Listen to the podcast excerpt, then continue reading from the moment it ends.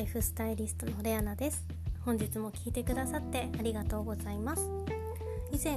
あのお風呂に入ることをおすすめしますというお話をさせていただいたんですけれども、まあ、湯船に浸かることプラス、まあ、湯船に浸かってる時もしくはまお風呂タイムで是非やってほしいこと、まあ、いっぱいあるんですけれども特にこう人からのこうネガティブな影響とかを受けやすい方は特にですしそうでない方もなんですけれども是非ヘアケアを重点的にやってほしいなと思ってます。であの、まあ、この時期ですと、まあ、頭はベトベトしやすいので洗う方ってもう頻繁に洗う方って多いと思うんですけれども、まあ、ぜひ冬も、まあ、洗いすぎは良くないと言われますがあの髪の毛って結構こう目に見えない、まあ、ゴミ以外にもこういう人のこう邪気だったりとかそういうちょっと良くないものっていうのがすごくつきやすいと言われてるんですね。で皮膚よりも髪の毛はそういったものを吸着しやすいと言われているのでこの髪のケアヘアケアっていうのは是非こう自分のこう生活をバージョンアップさせる時せたいなと思ってる時には是非念入りにやってほしいなと思っていますで、まあ、ただ洗うだけでもいいんですがせっかくならば、まあ綺麗になりたいなっていう方も多いと思うので私がですねアユルベーダをあの習っていた時に教えていただいた、まあ、頭皮ケアの方法すごく簡単なのでちょっとお伝えしようかなと思います。えっ、とまあ、シャンプーを、まあ、する前の方がいいと思うんですけれどもあのオイルをこう頭皮に少しでいいのでたっぷりじゃなくていいので本当に、えーと、小さじ1もいらないぐらいでいいので、まあ、指の腹にちょっとつけます。でそれをつむじからこう前後左右あの頭の鉢全体を揉みほぐすように指の腹をぐしぐしとちょっと力ちょっと痛いかな痛気持ちいいぐらいの力で、えー、マッサージをしていきます。であまりやりすぎると腕とかも痛くなってしまいますし、まあ、頭も、まあ、自分の力なので加減はできると思うんですけれども本当にちょっと痛気持ちいいぐらいの力で是非こう指の腹を使ってで頭を洗うというよりも頭皮を揉みほぐすという意識で是非やってみてください。で結構頭っ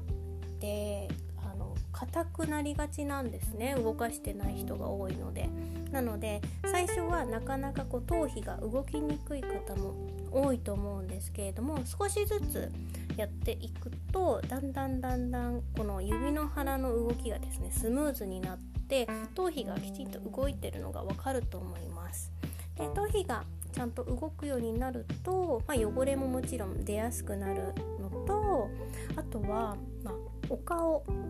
っていうのは見えてるお顔っていうのは、まあ、頭皮のこの皮膚つながっているんですね。お顔と頭ももちろん首もそうなんですが全部皮膚はつながってますので顔を小さくしたいな小顔にしたいなっていう方は特にこの頭皮マッサージっていうのを習慣化していただくと顔のこの小顔っていうのはこうサポートしてくれると思います。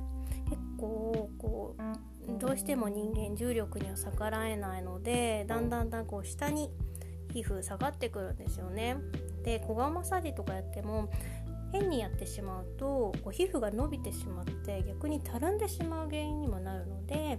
その前にきっちりとこう頭頭皮のマッサージ頭皮のこう皮膚頭の皮膚をきちんとマッサージしてあげることによってこう皮膚もきちんと上がってくるので是非この頭皮マッサージっていうのをしてもらいたいと思います。でオイルはなぜいいかというとあの汚れを吸着しやすいんですね。なので汚れをかき出す、まあ、浮き出させてくれるのでオイルは特におすすめです。であのオイルもいろいろ種類があるんですけれども私ワイユルベーダで習った時はあのごま油を100度で熱したものを使ったりあとは、まあ、この時期であればココナッツオイルを使うのをおすすめしますということで、まあ、あの教えてもらったんですね。でもちろんそれもいいと思いますがあの私食べ物は体に塗るのは別にもあの悪いことではないと思うんですけれども、まあ、せっかくであればあの食べ物以外のものでも是非使ってもらいたいなと思っていていろいろオイルあるんですけれども私がおすすめするのはあのホホバオイルあとはアルガンオイルおすすめです。で特にホホバオイルはちょっとさらっとしていて保湿効果もあるのであの少し塗る塗って指先に塗ってあのマッサージしてあげるとあの皮膚がペタペタしにくくなっていいと思います。他の油もちょっと使ってみたんですけどごま油とかココナッツオイルはやっぱりちょっとシャンプーを何回も2回ではちょっとペタつきは収まらないのであのできればまあホホバオイルかまあ、アルガンオイルもアルガンオイルは特に冬乾燥してる時におすすめなのでこの時期であればホホバオイルはいいかなと思います。でそういうのを使って本当にちょっとでいいのであのたっぷりつけすぎてしまうとシャンプーを本当に何回も何回もやらないとベタつきっていうのがあの取れてこないのであの本当に少量で伸びますのでそれをぜひこうマッサージしてマッサージオイルとして使ってみてさい。あとは、まあ、頭皮やっていただいたらあと首後ろ首の後ろをマッサージしてあげる。だけでもあの凝りもそうですしあとここが凝ってるとやっぱりあの